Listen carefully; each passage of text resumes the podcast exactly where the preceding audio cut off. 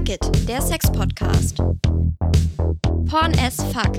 Das Thema heute: queer-feministische Pornografie. Mit Tiger. Hallo zusammen, ich bin Sarah. Meine Pronomen sind sie, ihr. Und ich bin Amy. Meine Pronomen sind auch sie, ihr. Schön, dass ihr zu unserem Sex-Podcast Fuck It zugeschaltet habt. Heute freuen wir uns sehr, euch zu dem Thema queer-feministische Pornografie begrüßen zu dürfen. Und wir haben heute einen ganz tollen Gast, Tiger. Schön, dass du hier bist. Hi. Hi. Genau, bevor wir inhaltlich einsteigen, würde ich dich, Tiger, ganz kurz vorstellen und dazu würde ich einen Text vorlesen. Du bist in England, Kingston geboren, 31 Jahre alt. Dein Geld verdienst du mit der Sexarbeit, vor allem im Bereich Independent Escorting um mit Home-Videos sowie mit dem Schreiben von Texten. Neben der Arbeit als Sexworker arbeitest du auch als Seminarleitung für die Ausbildung Sexualpädagogik in Linz und an der FH. Im Escorting verkörperst du eine hyper-feminine Rolle.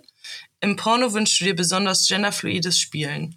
Deshalb kannst du deine Identität im Porno mehr ausleben. Im Escorting überlebst du damit, im binären System die feminine Seite von dir den meisten Raum einnehmen zu lassen. Dementsprechend übernimmst du im Escorting eine feminine Rolle. Möchtest du noch was ergänzen, Tiger?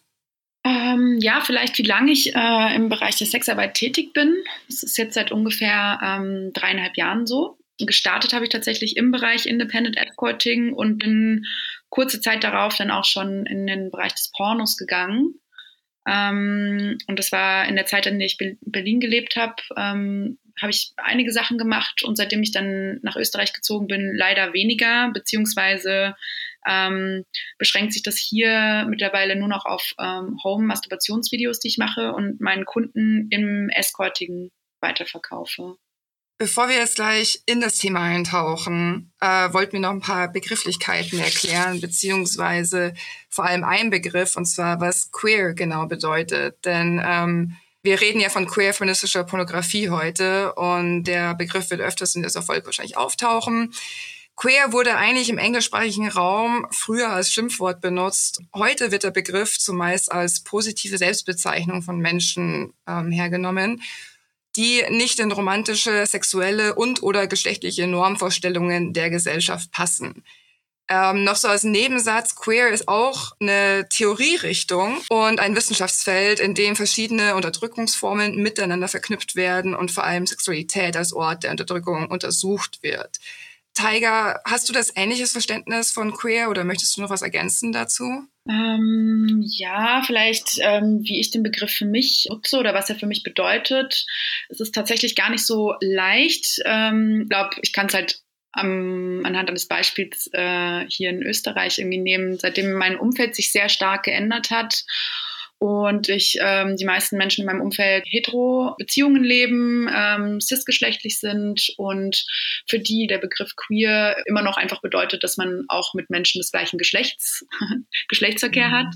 Das ist dieser Begriff für mich nicht der hat für mich einfach viel damit zu tun, ähm, genau sich so ein bisschen kritisch mit diesen äh, heteronormativen ähm, Korsetts auseinanderzusetzen, in die wir reingezwängt werden gesellschaftlich ähm, und hat für mich auch viel mit Emanzipation zu tun gehabt. Ich habe das Glück in Anführungszeichen, ähm, ja, kann man schon so sagen, ähm, dass ich cisgeschlechtlich gelesen werde. Das heißt, ich kann gesellschaftlich gut funktionieren innerhalb von diesen Normierungen ähm, und im Laufe der Zeit, als ich angefangen habe, mich so ein bisschen zu emanzipieren von dem, was mir beigebracht wurde, wie ich mich als Frau in Anführungszeichen zu verhalten habe und wie mein Sex auszusehen hat, bin ich dann auch immer mehr in queere Kreise reingekommen und habe ähm, spüre sehr stark, wie ähm, das Miteinander einfach anders ist, was halt über den Sex und die Sexualität hinausgeht. Wie wird miteinander kommuniziert, wie wird aufeinander Acht gegeben, wie ähm, sehe ich einen Menschen, wann, wird, wann objektifiziere ich Menschen. Zuge dessen ist halt auch der das ganze Feld von Pronomen und warum es wichtig ist, Menschen danach zu fragen und warum es wichtig ist, da immer wieder drüber zu sprechen, auch weil sonst bleibt es halt immer in diesem binären System äh, er, sie. Also es ist schon, es ist ein sehr breites Feld und ja, für mich bedeutet queer, also mein Queer-Sein für mich bedeutet einfach immer wieder diese Normierung zu challengen und andere Verhaltensweisen im Miteinander zu finden und zu fördern und einfach freier leben zu können, in dem, wie man sich identifiziert oder ist. Wir sind mega froh, dass du heute bei dem Podcast dabei bist. Du hast wahnsinnig viel Expertise und so eine Frage, die sich durch alle Podcasts so ein bisschen durchgezogen hat, durch alle Folgen, ist, was bedeutet Sexualität für dich?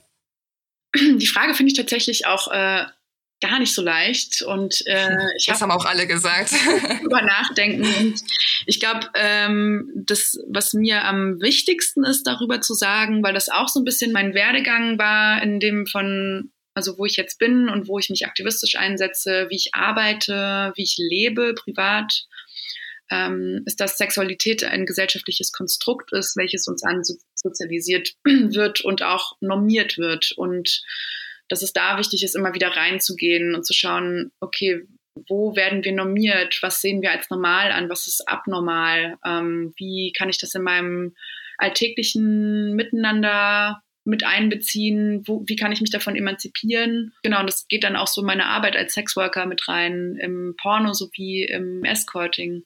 Wir möchten jetzt so ein bisschen inhaltlich tiefer einsteigen ähm, zum Thema queer-feministische Pornografie. Zunächst vielleicht auch erstmal dazu, dass in unserer Gesellschaft oft so ein sehr undifferenziertes Bild von Pornofilmen auch herrscht und dass Pornofilme oft als so ein, naja, so ein großes Übel unserer Zeit irgendwie angesehen wird, beziehungsweise auch oft tabuisiert und stigmatisiert wird, dass kein offener Umgang mit Pornofilmen auch besteht, äh, generell ja auch kein offener Umgang mit ähm, sexueller Bildung. Und dass wenn ich jetzt zum Beispiel Pornofilme konsumiere, dass ich dann das Gefühl habe, irgendwie falsch zu sein oder irgendwie auch ekelig.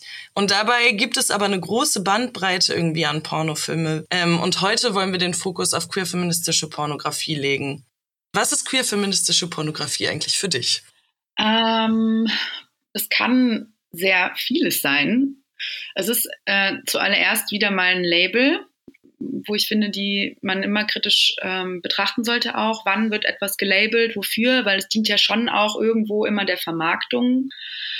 Und ähm, es hat ja auch queer-feministischen Porno gegeben, bevor dieses Label jetzt so groß geworden ist und da so viel Vermarktung stattgefunden hat.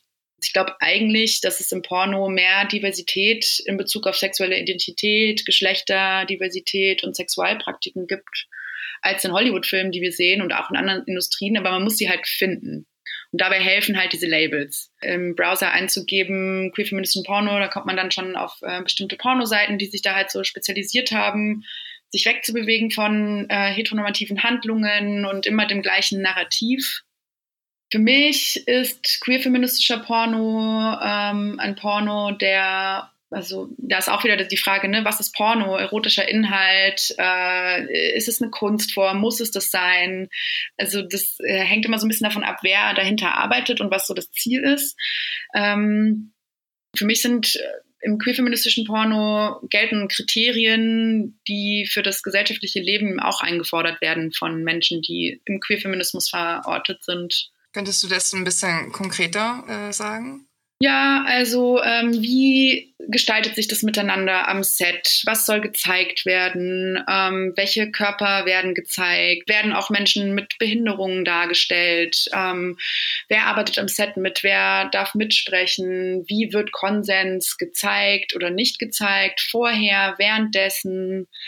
Ähm, ich glaube, da kann man, es gibt so ähm, Checkpoints, also so Häkchen, die man absetzen kann, die dann als queer feministischen Porno gelten, die aber auch wieder kritisch zu beäugeln sind, wenn es halt darum geht, ja, wir zeigen halt ähm, auch den weiblichen Orgasmus. Ähm, wie kann man sowas zeigen? Was ist mit Menschen, die halt eigentlich eher leise Sex haben und dann aber, wenn sie drehen, den Anspruch haben, dass das gezeigt wird? Das habe ich sehr stark gemerkt in den ähm, Filmen, die ich mit verschiedenen ProduzentInnen gedreht habe, dass das wirklich sehr viel Arbeit war für im Endeffekt das Geld, wo ich ähm, dachte, hm, dafür hätte ich mir eigentlich noch mehr zahlen lassen müssen, weil es wirklich anstrengend war, das wirklich auch zu zeigen und überhaupt dahin zu kommen in einem Setting, wo ich gerade im Raum mit anderen Menschen bin. Ähm, diesen Orgasmus zu haben und immer wieder Szenen zu wiederholen. Genau, aber ich glaube, so für mich persönlich maßgeblich ist ein schöner queer-feministischer Porno einer, wo ein Sex gezeigt wird, die ihnen die Menschen, die in diesen Handlungen beteiligt sind, äh, in dem Moment gerne zeigen wollen. Ähm, mit oder ohne Orgasmus, mit oder ohne Penetration, überhaupt äh, mit oder ohne explizitem Inhalt, muss man die, ähm, muss man Close-ups sehen von den Genitalien oder nicht? Und genau, und da wird das dann für mich auch geht es meistens in eine sehr kunstvolle Richtung. Also die Pornos, die mich am meisten interessieren, sind für mich sehr, sehr künstlerisch, wo viel mit Licht gearbeitet wird und mit dem Sound und ähm, ja, verschiedene Körperstellen, äh, die in Szene gesetzt werden. Das interessiert mich viel mehr, als wenn ich ähm, ja, Menschen bei penetrativem Sex zuschaue. Wobei ich das auch manchmal gut finde, aber genau. Ich, ich schaue tatsächlich auch privat gar nicht so viel Porno. Ich habe angefangen, Porno zu schauen in der Zeit, als ich ähm, also queer-feministischen Porno zu schauen in der Zeit, als ich äh, mich mit meiner Sexualität auseinandergesetzt habe und das erste Mal vom Konsensprinzip gehört habe, durch Zufall. Und mir dann bewusst geworden ist, dass ich eigentlich die meiste Zeit Sex habe, der mir gar nicht gefällt und dass der sehr von den Bildern geprägt ist, die ich halt als Teenie gesehen habe, wenn ich ähm, Late Night ähm, äh, erotischen Inhalt gesehen habe. Und dann habe ich mich halt ein bisschen damit auseinandergesetzt, indem ich halt verschiedene ähm, queer-feministische Pornoseiten mir angeschaut habe und dann sehr inspiriert davon war und auch meine Art zu masturbieren sich geändert hat und die Art und Weise über Dinge, die mir gefallen, zu sprechen. Das habe ich, also da bin ich dem queer-feministischen Porno sehr dankbar. Jetzt hast du gerade eben schon so einige Begrifflichkeiten auch benannt, wie so konsensualem Sex. Gibt es da vielleicht auch nochmal so einen Unterschied zwischen so, ich sag jetzt mal so konventionellem beziehungsweise so Mainstream-Pornos und queer-feministischen Pornos? Ja, ich finde es immer schwierig, da eine Unterscheidung machen zu müssen und sich davon mhm. abzugrenzen, weil das ist ähm, auch so ein Trend, den ich beobachtet habe, als ich angefangen habe, mich damit auseinanderzusetzen, äh, dass auch bei mir passiert ist, äh, dadurch, dass ich mir dann immer die ähm, verschiedenen Pornoseiten angeschaut habe, wo drin steht, ja, wir machen Ethical Porn und ähm, hier ist alles authentisch und feministisch und natürlich und anders als im Mainstream und und dadurch habe ich dann auch so die Perspektive mir angeeignet, dass der Mainstream-Porno ja schlecht ist und ähm, was ich aber schwierig finde, weil es degradiert die Menschen, die darin arbeiten, so ein bisschen, weil wir dürfen nicht vergessen, für die meisten Menschen ist es immer noch ein Job, äh, für den ähm, Geld verdient wird, um Miete zu zahlen und was auch immer noch so zu zahlen ist. Ähm, da ist es wichtig, sich anzuschauen, wer hat das Privileg, überhaupt sowas aus Selbstverwirklichung zu machen und einfach als Kunstform. Ähm, und ich habe in den letzten Jahren einige äh, Mainstream-Porno-PerformerInnen kennengelernt, die total großartig waren und wo ich das Gefühl habe, sie machen diesen Job halt genauso wie äh, KellnerInnen auch mal mehr gern als und weniger gern. Und ähm, genau, also ich finde es schwierig, wenn da Spaltung auftritt. Ähm, und ich kann auch gar nicht so viel sagen über die Mainstream-Porno-Industrie, weil ich darin noch nie, also in den klassischen noch keine Erfahrung drin gemacht habe. Und ähm, genau diese Abspaltung schwierig finde. Aber ich glaube halt, die großen ähm, Schlagworte, die es halt dann meistens gibt, ist, okay, wie viele Menschen sind am Set, was wird vorher besprochen, welche Dinge, äh, Inhalte werden gezeigt, können genug Pausen gemacht werden, ähm, ist es auch wirklich in Ordnung, ein Set abzubrechen? Äh, oder wird halt nur gesagt, okay, du kannst da abbrechen, aber das sind so Dinge, die ähm, da relativ wichtig sind, die mir auch wichtig waren, als ich gedreht habe und performt habe. Achtung auch mit diesem Begriff der Authentizität, das habe ich ja eben nochmal kurz erwähnt. Ähm, damit wird ja sehr viel geworben. Authentischer Sex zu Hause und äh, authentische Orgasmen. Ähm, was ist das für ein Anspruch, den wir haben ähm, an Authentizität und für einen kleinen Preis, den man dann meistens zahlt für Pornos? Also es ja. ja, ich muss auch gestehen, das erste Mal, als ich von feministischer Pornografie gehört habe, dachte ich auch eher an so Soft-Pornos, so etwas Sinnliches. Ähm, und dann dachte ich mir auch so, ja, könnte mir auch gefallen, aber was ist, wenn ich schnell kommen will oder was ist, wenn ich was Hartes haben möchte, dann gehe ich wieder zum Mainstream-Porno. Also bevor ich mich damit auseinandergesetzt habe, waren das so meine ersten Gedanken zu feministischer Pornografie, dass es soft ist. Ja, finde ich auch spannend, weil ähm, ich, ich kenne queer, queere Pornos, die auch äh, mit Vergewaltigung Vergewaltigungsfantasien ähm, spielen. Und das ist okay, weil es im Konsens gemacht wurde. Und es, man sollte halt immer kritisch sich anschauen, ähm, okay, wo ist das Problem und wo ist das Symptom? Weil ich meine, der Porno ist so wie die Sexarbeit, mein Escorting ist halt ein Spiegel der Gesellschaft, die halt ähm, rassistisch ist, die klassistisch ist, die ähm, diskriminierend ist. Und deswegen ist es immer schön, sich anzuschauen, wer steht denn dahinter, welche Setbedingungen sind da, ähm, mit welchen Fantasien wird gespielt, darf damit gespielt werden oder nicht, warum empfinde ich etwas als, oh, das geht aber gar nicht Ähm, das ist mir ja dann auch eingetrichtert worden über Zeit. Und ich glaube, so ein, vielleicht ein Unterschied zum konventionellen Porno, whatever that is, ähm, aber dass halt im queer-feministischen Porno zumeist kritisch mit Normen einfach ange, äh, umgegangen wird und auch mit der Industrie, die dahinter steht, hinter dieser Normierung der Sexualität. Und da ist aber dann auch wieder so das Ding, weniger Heteronormativität zeigen bedeutet, glaube ich, auch oft einfach weniger Geld dafür zu bekommen, weil es einfach weniger Menschen abdeckt, die das halt sehen wollen oder die dafür zahlen. Und dann verschwindet natürlich auch wieder die Möglichkeit, fair zu bezahlen. Also da sind einfach so viele Dinge, die da miteinander zusammenhängen, die man sich anschauen muss. Ich finde das voll gut, was du gerade eben auch ansprichst. Genau, wenn bestimmte Bilder halt nicht mehr, also ich sage jetzt mal reproduziert werden, beziehungsweise produziert werden, ich sage jetzt mal Schönheitsideale, macht es ja auch Sinn, andere Bilder zu produzieren und halt nicht nur Schönheitsideale zu zeigen oder oder oder. Da finde, oder vielleicht ist das ja auch nochmal so diese Frage, wie kann Porno oder wie können halt Pornos vielleicht auch so einen, einen Auftrag der sexuellen Bildung halt auch haben? Mhm. Oder hat es das überhaupt? Ähm. Oder braucht es das überhaupt? Also genau, ist ja auch so die Frage. Voll genau. Also ich glaube, das ist halt so die wichtige Frage, braucht es das überhaupt? Ähm, weil warum sollte Porno jetzt das Medium sein, was so diese gesellschaftlichen Missstände irgendwie aufklärt? Ähm, für mich kann Porno eine, eine wichtige Kunstform sein für Veränderungen, um uns aus diesen zu engen Geschlechterkorsetts rauszuholen und den Normen und den Tabus und diese Lust und Körperfeindlichkeit in unseren westlichen Gesellschaften oder überhaupt. Ähm, und es ist, es kann ein Freiraum sein, um Sexualität zu erforschen, ähm, eine gesunde Art und Weise mit Fantasien umzugehen und ähm, genau so eine Befreiung aus Stereotypen Zwängen rauszuholen und auch eine Entscham Entschamisierung von Sexualität ja. fördern ähm, und auch einen guten Zugang geben zu einer genussvollen Sexualität. Ähm, aber ich finde nicht, dass es den Anspruch haben sollte. Ich finde es spannend, weil es, es, gibt einige Pornos, die ich, ähm, die ich total toll finde, von ähm, verschiedensten Kollektiven, die so einen bildenden Aspekt mit drin haben, weil sie halt explizit den Konsensfaktor mit drin haben und man wirklich sieht, wie halt gefragt wird und wie die Reaktion sein kann oder wie umgegangen wird, wie mit dem Thema HIV zum Beispiel. Das finde ich ähm, großartig, wenn sowas gemacht wird, aber es ist kein Muss. Ich bin äh, persönlich sehr traurig darüber, dass ich gerade keine Pornofilme mehr mache seit äh, zweieinhalb Jahren, weil ich hier kein Umfeld habe, mit dem ich ähm, drehen kann. Ich habe nicht die Expertise selber zu schneiden, aber ich arbeite gerade das erste Mal an einem Skript, weil ich wirklich den Wunsch habe, äh, dieses Jahr mal einen Film anzugehen, den ich mir selber überlege. Also was möchte ich zeigen, wen möchte ich dabei haben, wie möchte ich drehen, wie soll das aussehen? Genau, und für mich persönlich ist es in dem Moment wirklich einfach eine Kunstform. Ähm, ich möchte so ein künstlerisches Produkt schaffen, ähm, was im Bereich des Pornos ist. Ähm, weil die Filme, die ich bisher gemacht habe, ähm, waren unter anderem auch für größere Firmen, die sich feministisch nennen, aber wo ich halt auch einige Probleme hatte mit dem, wie sich dann die Arbeit für mich gestaltet hat.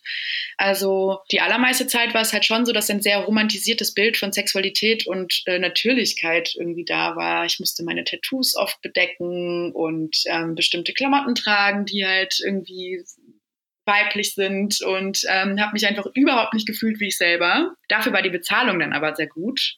Also, hm. ne, cool, gute Bezahlung bekommen, habe ein paar Stunden Arbeit reingesteckt, auch in der Vorbereitung, habe äh, den Job halt bekommen, aber habe mich nicht so wohl gefühlt mit dem Endergebnis und mit dem, wie ich mich halt währenddessen, also was ich performen musste. Ich meine, das ist ja auch, das ist ja eine Performance.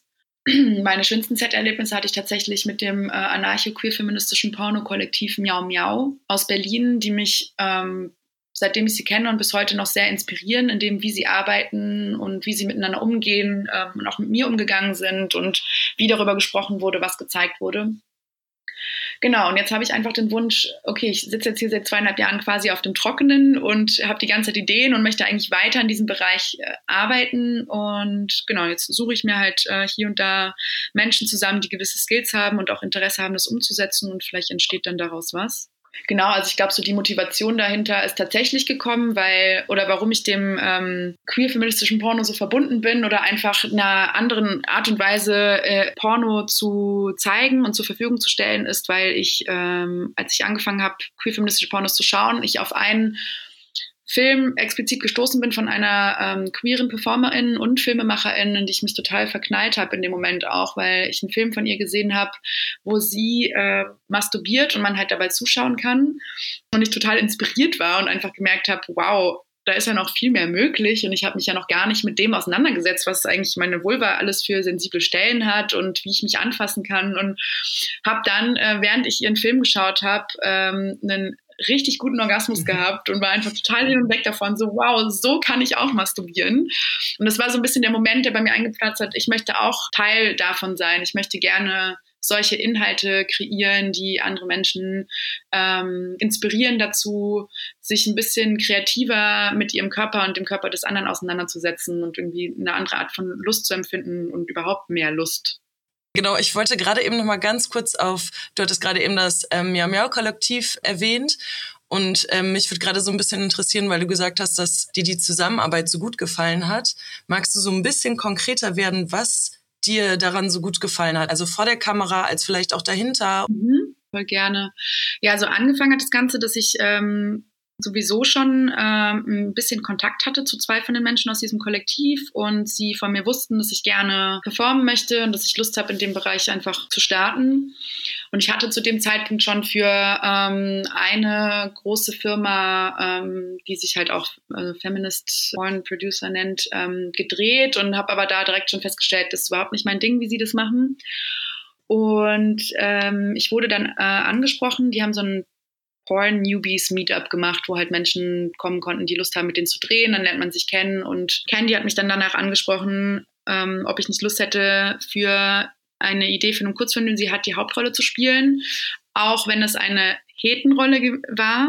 Und sie meinte, ich weiß, dass du eigentlich das nicht zeigen möchtest, dass du eigentlich Lust auf was anderes hast, aber du würdest halt voll gut passen und du kannst dir überlegen, ob du darauf Lust hast. Und das fand ich voll schön, weil A, sie das halt auf dem Schirm hatte und das auch explizit erwähnt hat.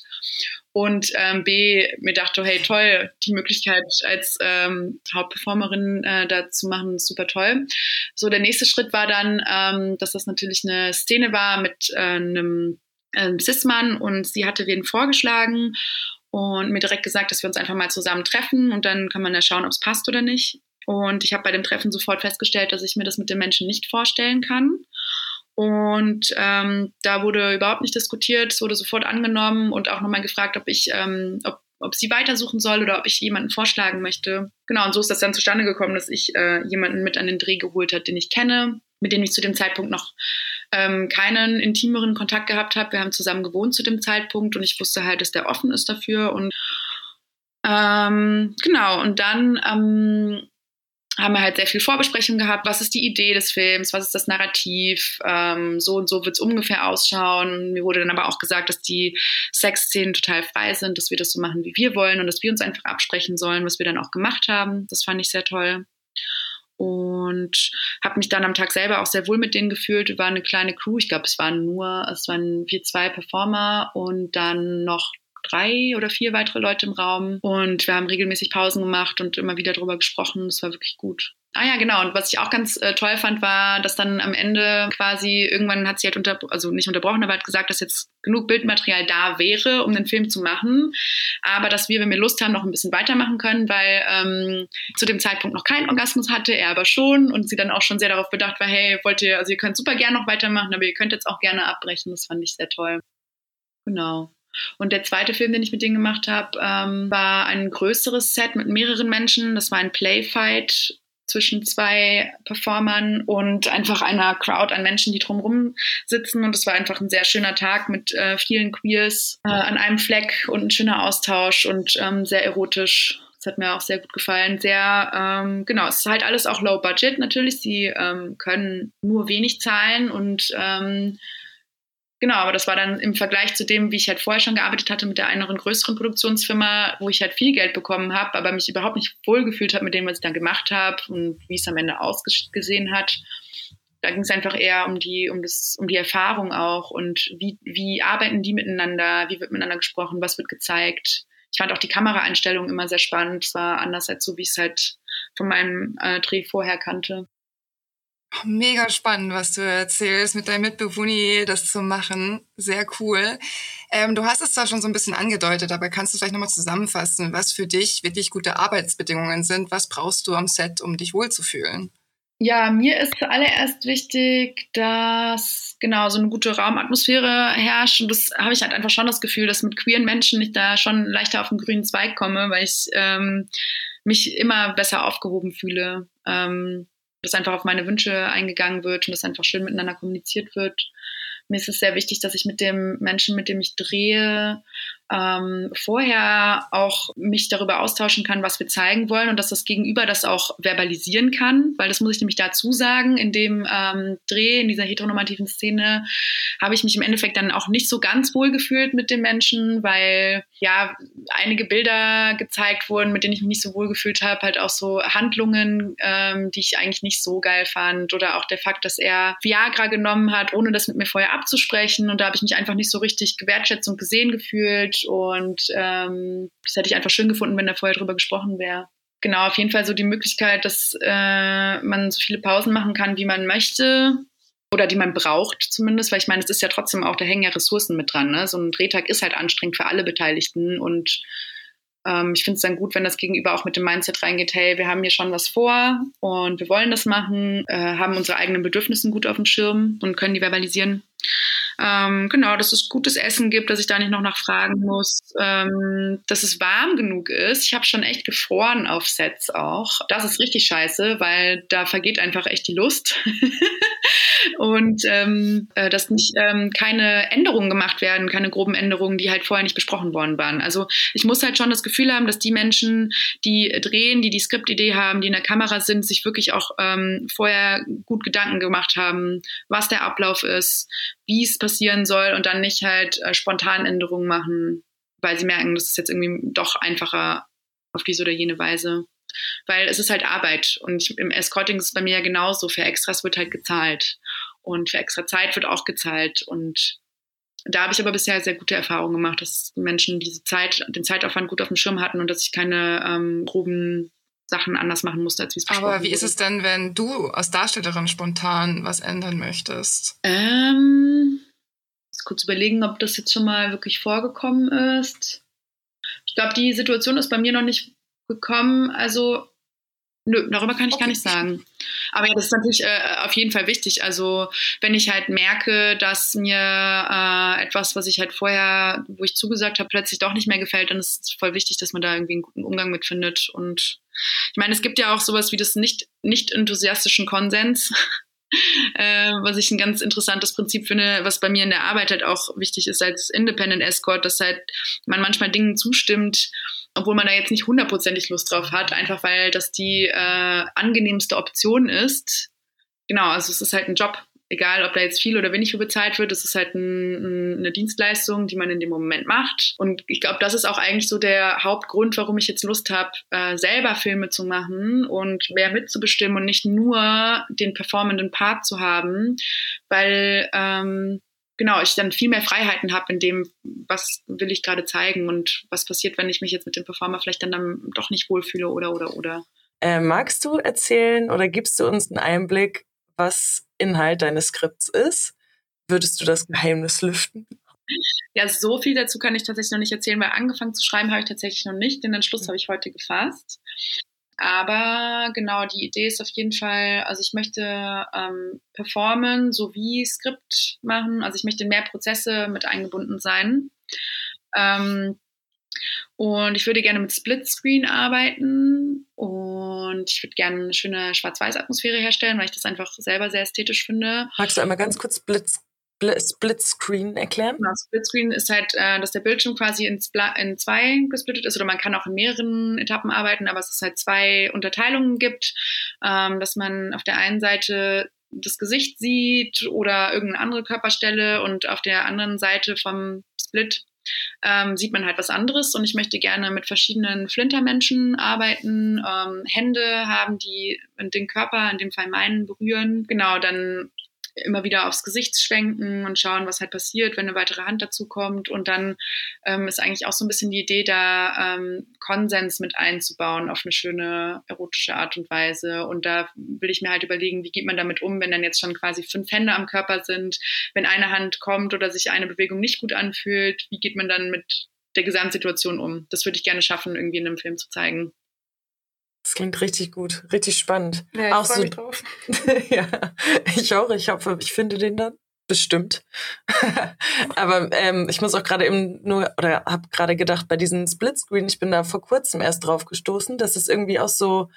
Also ich habe das habe das noch nicht so häufig gesehen. Ist das auch so eine neue Methode quasi oder ist die neuer?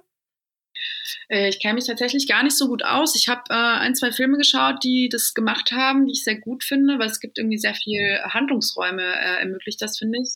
Und ich habe jetzt in so einer Artist Residency, die ich vor zwei Wochen gemacht habe, habe ich ähm, Filmschnitt gelernt. Das erste Mal oder also habe halt so ein paar Basics gelernt, unter anderem halt, wie das mit dem Split Screen funktioniert und dachte mir, ey, das ist gar nicht so schwer, das kann ich doch mal versuchen auch umzusetzen. Genau. Richtig nice. Richtig cool. Danke dir. Ich ähm, finde, glaube ich, gerade auch nochmal ganz spannend, so zu wissen oder zu hören, das wahrscheinlich auch abhängig von der Filmlänge dann. Aber wie lange geht denn so ein Drehtag eigentlich? Ja, also ich glaube, das längste, was ich bisher hatte, das war ein Shoot mit meinem damaligen Partner. Ähm, dafür sind wir dann extra nach Amsterdam gefahren mit dem Zug und das waren zwei Drehtage. Oder waren es drei? Und das hat schon von morgens bis nachmittags gedauert, weil ähm, auch viele Stills gemacht werden währenddessen. Also es ist halt nicht so, dass man sich das vorstellt, mh, hm, du gehst halt hin, dann wird kurz besprochen und dann fängt man halt an und die Kamera kommt und man macht ab und zu mal einen Schnitt, sondern es werden bestimmte Szenen gemacht und dann gibt's Pause und dann macht man Fotos zu den Szenen und dann gibt's verschiedene Outfits und, und, und. Das ist schon sehr durchgeskriptet und das ist halt auch genau der Faktor, der mir überhaupt nicht daran gefallen hat, weil das dann wirklich nur ins... Ähm, okay, zack, und jetzt wieder von 0 auf 100 performen und wieder diese Lust zeigen müssen und dann wieder diese Fotos Voll. machen und jetzt diese sexuelle Handlung zum fünften oder zum zehnten Mal machen. Und ähm, das war für mich einfach ähm, die Anstrengung im Vergleich zu dem, was ich da gezahlt bekommen habe, war mir einfach, ähm, hat mir nicht so getaugt bei den Drehs mit Miau Miau zum Beispiel, das war auch, ja, immer schon so ein, so ein Tag in Anspruch genommen, aber auch, weil wir dann unsere Pausen gemacht haben und Mittagspause und Essen und immer wieder mal dazwischen rauchen gehen und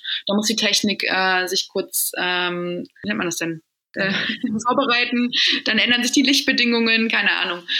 Genau, aber das, ähm, es kommt halt echt immer darauf an, für wen man wie arbeitet. Und deswegen taugt mir halt die Arbeit mit Kollektiven einfach richtig gut. Aber ich habe gerade eben auch so, als du das mit den ähm, zwei Tagen drehen oder drei, ist mir gerade auch nochmal so, also wenn ich selbst jetzt mal an meinen Sex denke und dass ich dann, also dann direkt funktionieren muss und mein Körper muss funktionieren und mein Körper muss das zeigen, ich muss Lust verspüren oder wie auch immer, dass das, also stelle ich mir gerade so voll anstrengend vor, wie gehst du da so rein? Also wie wärmst du dich auf? Wie bereitest du dich vor? Also nur, wenn du das erzählen magst, aber es wird mich irgendwie mhm.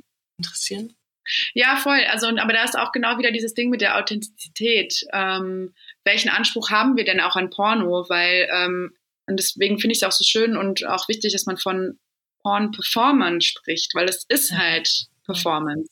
Es ist nie 100% das, was mir gerade taugt und wie ich es gerade fühle, weil da ist halt ein Rahmen, es ist ein anderer Raum, es ist ein anderes Setting, es sind andere Menschen da. Ähm, manchmal muss man sich halt irgendwie auch so bewegen, dass die Kamera gut rankommt. Ähm, also, ne, wenn das der Anspruch ist. Genau, also was ist halt so der Anspruch an dem, was wir da sehen und soll er das sein? Es ist halt, genau, es ist Performance und es ist Job. Wie sehr erwarten wir das von in anderen Industrien auch oder in anderen Branchen? Total dass da wirklich diese hundertprozentige, ich bin jetzt bereit und ich habe voll Lust und ich bin voll ready da ist. Also ich, also den Anspruch habe ich nicht.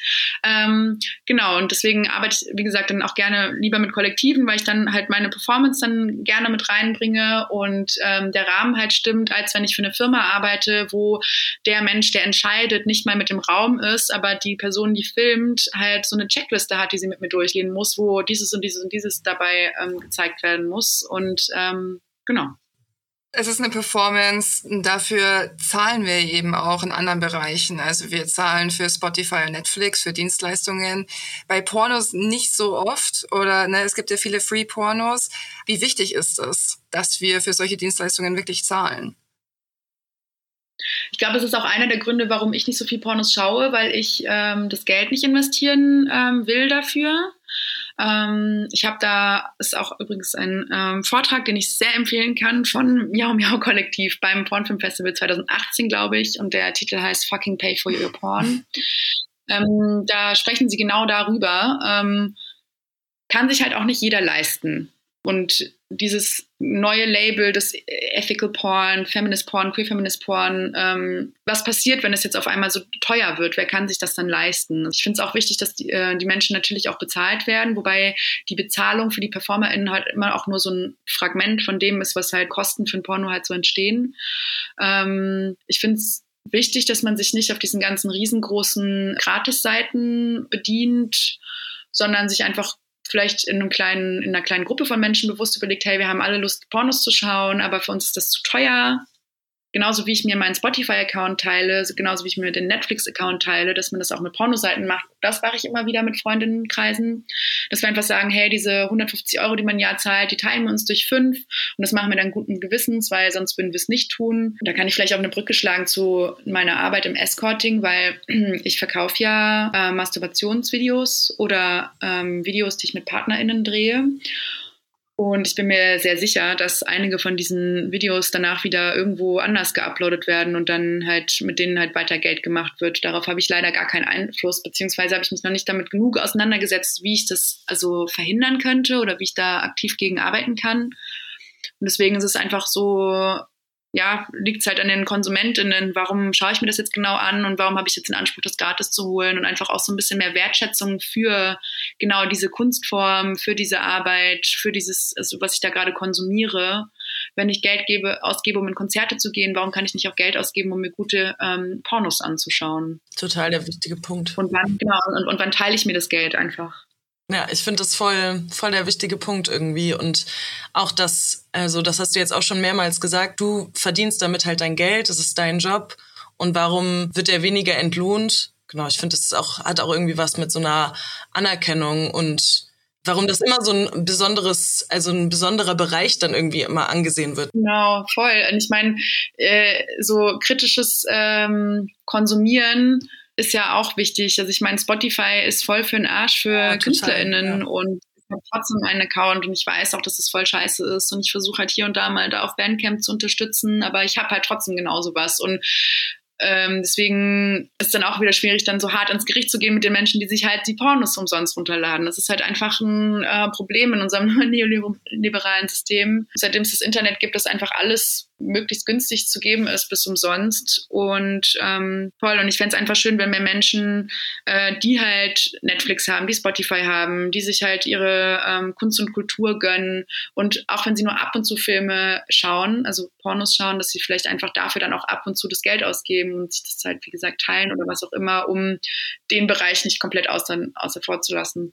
Ja, es hat ja auch irgendwie so ein bisschen damit zu tun, auch so dieses also dieser gesellschaftliche Umgang dann ja auch, finde ich, dass Pornos gucken machen viele, aber wieso dafür zahlen? Ja, es mhm. ist. Mhm. Ja. Was ist denn eigentlich das Beste daran, Porno-Performer-in zu sein? Ja, die äh, Antwort wird wahrscheinlich auch immer bei allen anders ausfallen. Für mich persönlich ähm, hatte das, glaube ich, so zwei Hauptbenefits. Ähm, zum einen was tun, was irgendwie gesellschaftlich immer noch sehr verpönt ist, um auch immer wieder so in diese Fragestellung reinzugehen, okay, und warum genau findest du das jetzt komisch, dass ich das mache? Und warum genau denkst du, ähm, dass es ja schwierig für meine weitere Lebensplanung sein könnte, was auch immer? Weil, also ich finde es einfach schön, in diese Diskussionen reinzugehen, warum Menschen davon total schockiert sind. Dann auch, weil ich ähm, durch das Performen und jetzt halt auch ähm, wirklich so aktiv ins Skriptschreiben gehe und äh, mehr in, hinter die Kamera gehe, in eine ja, in so eine richtig schöne Blase oder in so ein Netzwerk einfach reingekommen bin von Menschen, die ich total toll und inspirierend finden, finde, die wirklich schöne Sachen machen und ähm, sehr kreative Sachen machen und ja, einfach ich mich da sehr wohl aufgehoben fühle Genau, und dann eh dieser Fakt, den ich ja mit meinem ersten äh, Moment hatte, als ich dann diesen tollen Orgasmus hatte, weil ich ein Porno geschaut habe, wo einfach mal anders masturbiert wurde und einfach so den Entschluss gefasst habe, hey, ich will sowas auch machen. Ich möchte auch so eine Person für andere Leute sein. Und es ist einfach voll die schöne Vorstellung, dass Menschen sich das anschauen und ähm, genau, und davon vielleicht inspiriert sind. Und da habe ich vielleicht auch noch eine kleine Anekdote ähm, von dem, wie das auch zu lustigen slash peinlichen oh, ja. äh, Geschichten führen kann. Und sehr spannend, weil ähm, ich habe neulich eine Nachricht bekommen von einem ähm, Freund von meinem Ex-Partner, der meinte, er ist irgendwie zu einer ähm, Compilation eingeschlafen von einer seiner ähm, Porn-Streaming-Seiten, die er hat, und ist dann wach geworden zu einem Film mit mir, auch der einzigen, den es mir auf dieser Seite gibt. Und er hat sich dann ertappt gefühlt, als wäre die Mutter reingekommen, als sie noch hinten war beim Masturbieren. Und es war ihm dann total, äh, weil er noch auch sehr alte Schule ist, von dem, oh Gott, und die Freundin von meinem Freund nackt sehen, das geht sich gar nicht aus. Und jetzt kann ich nie wieder nach Pornos schauen. Und genau, das fand ich ganz witzig. Also solche Situationen toll. Richtig gut. Und ich glaube halt, also was für mich halt ähm, nicht unbedingt zutrifft, weil ich halt einen Körper habe, der sehr ins Schönheitsideal reinpasst, ähm, weil ich, ähm, wie gesagt, auch ähm, cisgeschlechtlich durchgehe und gelesen werde und einfach sehr angepasst leben kann, wenn ich will. Ähm, aber was für mich halt voll die Bereicherung ist am Porno, queeren, am queer-feministischen Porno, wie auch immer man es labeln will, ist, dass halt ähm, Identitäten und Körper gezeigt werden, die halt sonst völlig unterrepräsentiert sind. Und ich habe wirklich großartige, tolle Porn-PerformerInnen kennengelernt, die ähm, das auch wirklich deswegen machen, weil sie möchten, dass mehr schwarze Körper gezeigt werden, dass mehr Transmenschen gezeigt werden. Und ich finde die Filme mit ihnen immer unfassbar toll und ähm, die tören mich an, ich finde sie ästhetisch und ich finde es voll schön, das zu sehen, weil ich, wenn ich durch die Straßen laufe, immer nur von äh, weißen schönen Körpern umgeben bin auf Plakaten äh, oder halt mal die schwarzen armen Babys, die in Afrika gerettet werden müssen. Und sonst finden die halt einfach überhaupt keinen Platz. Und da ist der queer-feministische Porno für mich einfach total wichtig und gut. Und finde es wichtig, dass da viel drüber gesprochen wird, dass dafür, ähm, dass es ähm, Menschen erreicht.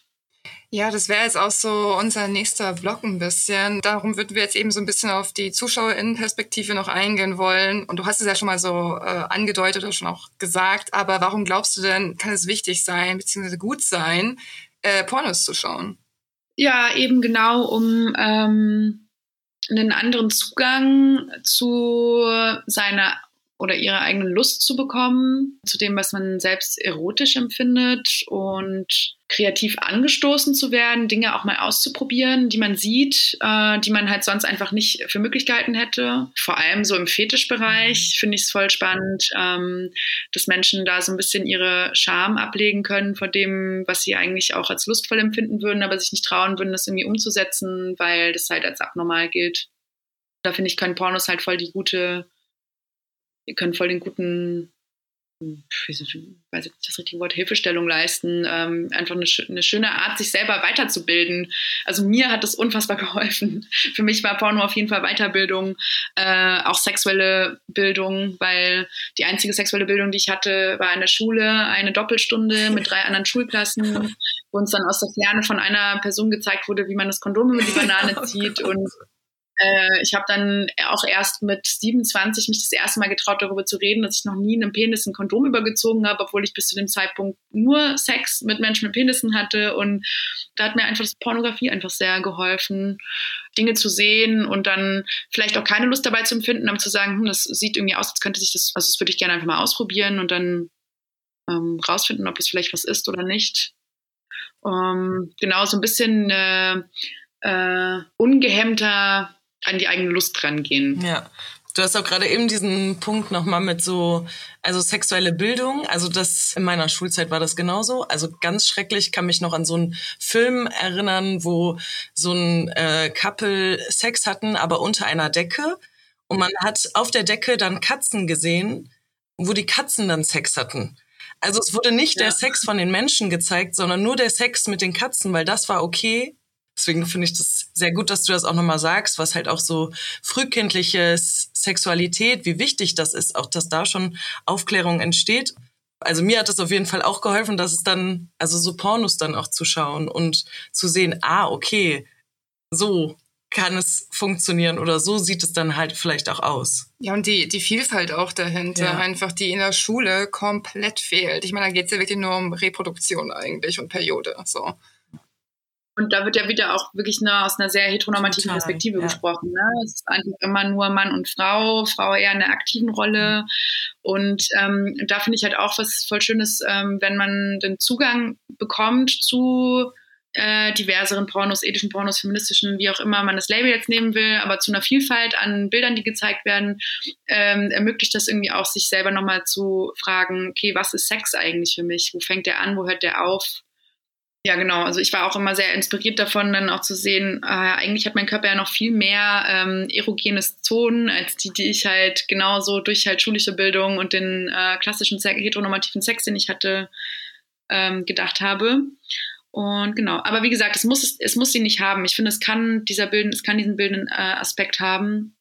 Und da finde ich auch ähm, das voll schön, gemeinsam Pornos zu schauen. Ähm, in so einem kleinen intimen Rahmen mit ähm, Freundinnen und darüber zu sprechen auch, was man sieht und wie man es wahrnimmt, ob man da jetzt irgendwie eine, eine, zum Beispiel eine Vergewaltigungsszene, wie man das empfindet und wie es einem damit geht und ähm, genau oder bestimmte ähm, Handlungen, die im ersten Moment man so als obszön und oh, das kann man eigentlich nicht machen und das fühlt sich eigentlich voll ungut an, dann auch da reinzugehen, warum man dieses oder jenes findet. Also ich finde, gemeinsam Pornos schauen macht mir eigentlich am allermeisten Spaß und dann nicht nur gemeinsam schauen und dann einen Sekt trinken und dann darüber schweigen, sondern wirklich explizit in die Szenen reingehen und darüber reden.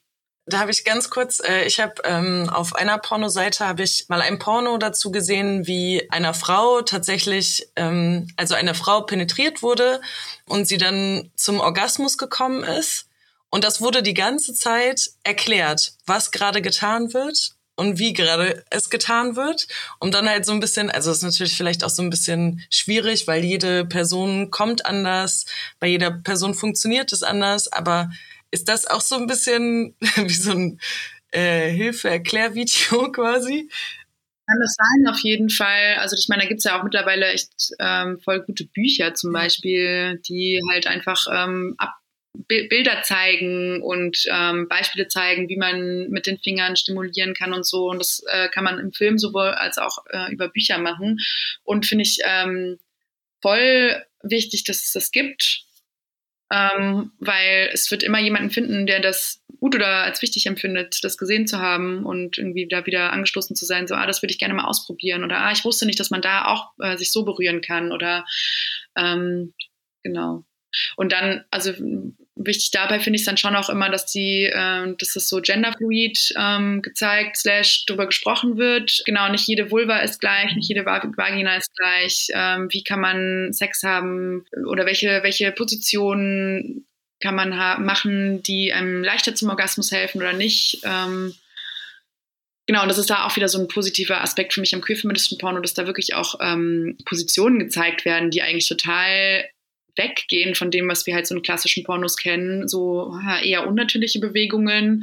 Ähm, was tut mir eigentlich gerade gut, wie muss ich mich gerade bewegen, wie will ich angefasst werden und dann erstmal sich ein bisschen schämen für, oh Gott, das sieht bestimmt total komisch aus, wie ich mich hier gerade kreisförmig auf diesem Oberschenkel bewege.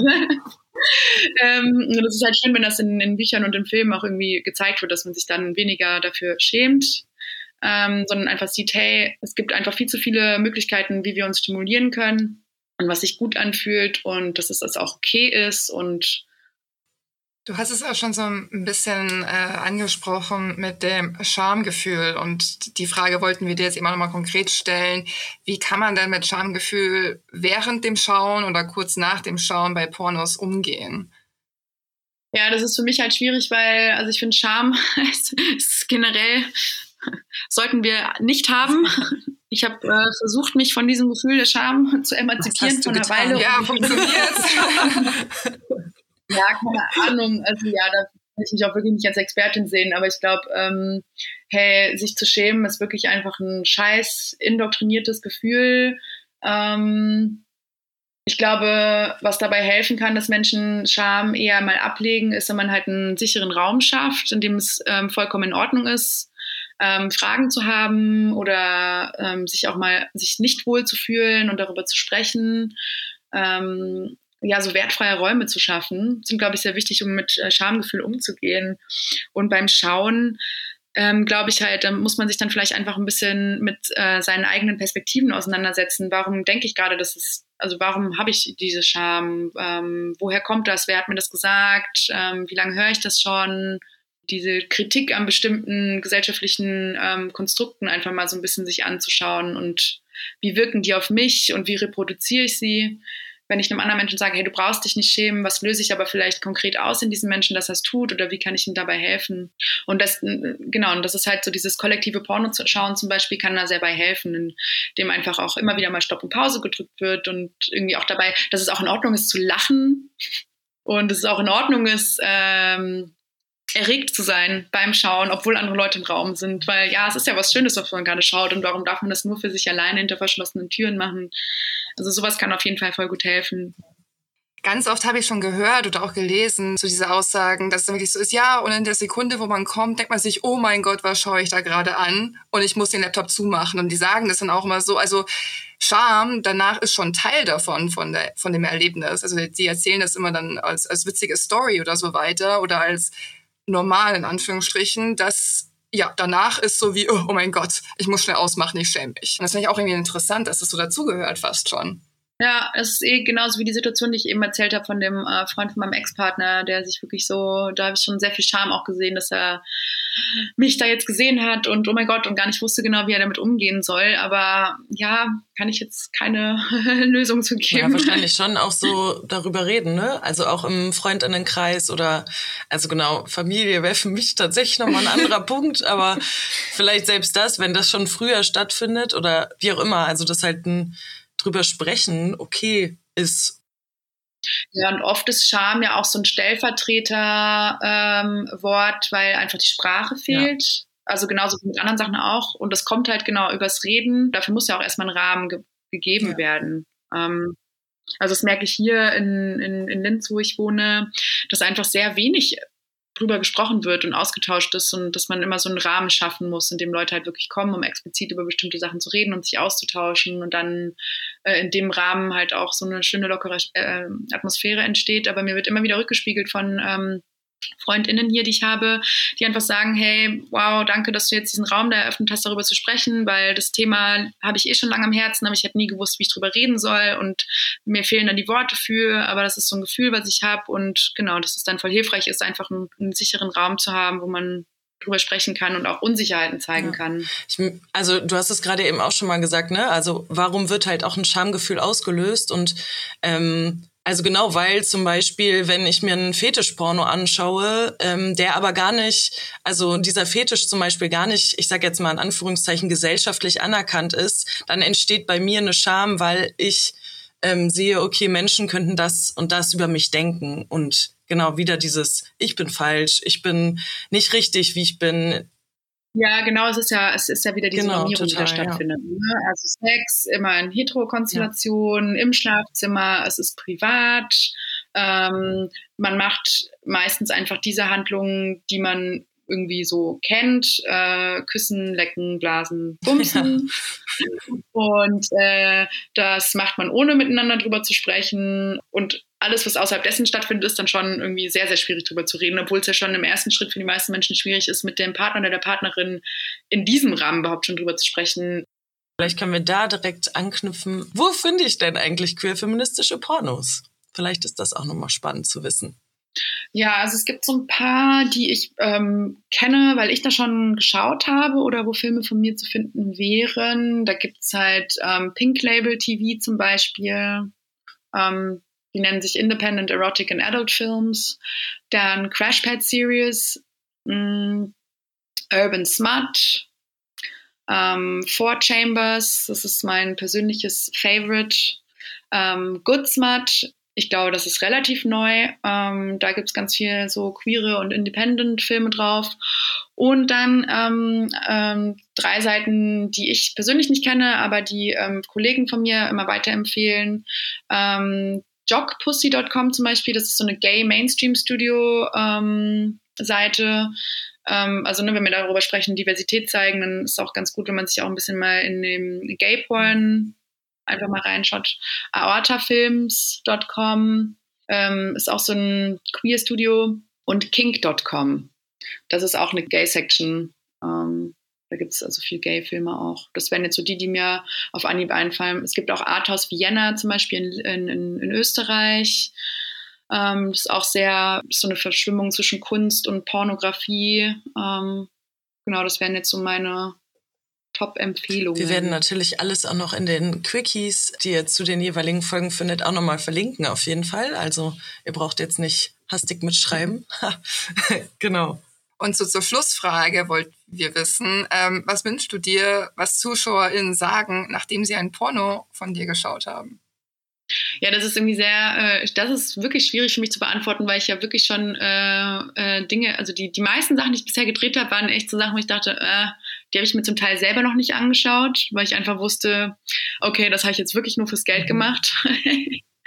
Ähm, ich glaube, in Zukunft, ähm, wenn ich halt mehr mitbestimmen kann und also, also meine eigenen Filme halt quasi auch mitproduziere, finde ich es immer schön, wenn Menschen ähm, da so ein Feedback vielleicht gehen und mir einfach sagen, was ihnen daran besonders gefallen hat oder vielleicht sogar Fragestellungen, die es aufgeworfen hat. Ich finde nämlich immer schön, wenn Fragen entstehen oder einfach nur für eine erotische Zeit zu Hause mit alleine oder mit PartnerInnen bedanken.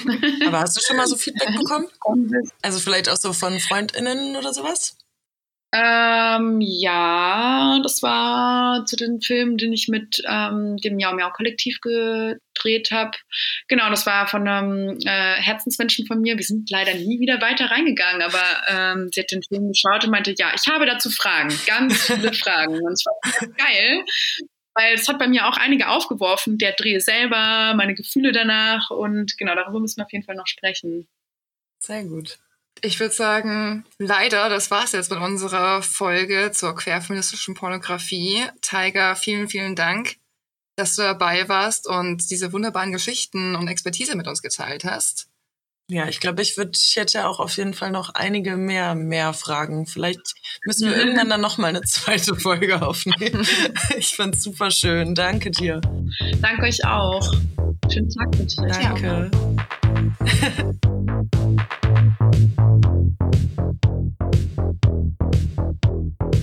Das war der Sex Podcast mit Amy, Sarah und Tiger.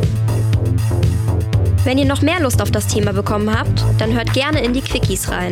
Dort findet ihr eine Zusammenfassung, Hinweise auf weitere Podcasts, Webseiten und Bücher. Außerdem gibt es in den Quickies weitere Informationen zu den ExpertInnen. Wenn ihr uns Anmerkungen, Kritik oder Feedback dalassen wollt, schreibt uns total gerne auf Instagram. Ein Dankeschön geht an Julia für die Begleitung des Projekts, an Martin, der uns seine Musik zur Verfügung gestellt hat, das JFC-Studio Köln-Nippes für die Nutzung des Studios und den AStA der Uni Köln für die finanzielle Unterstützung.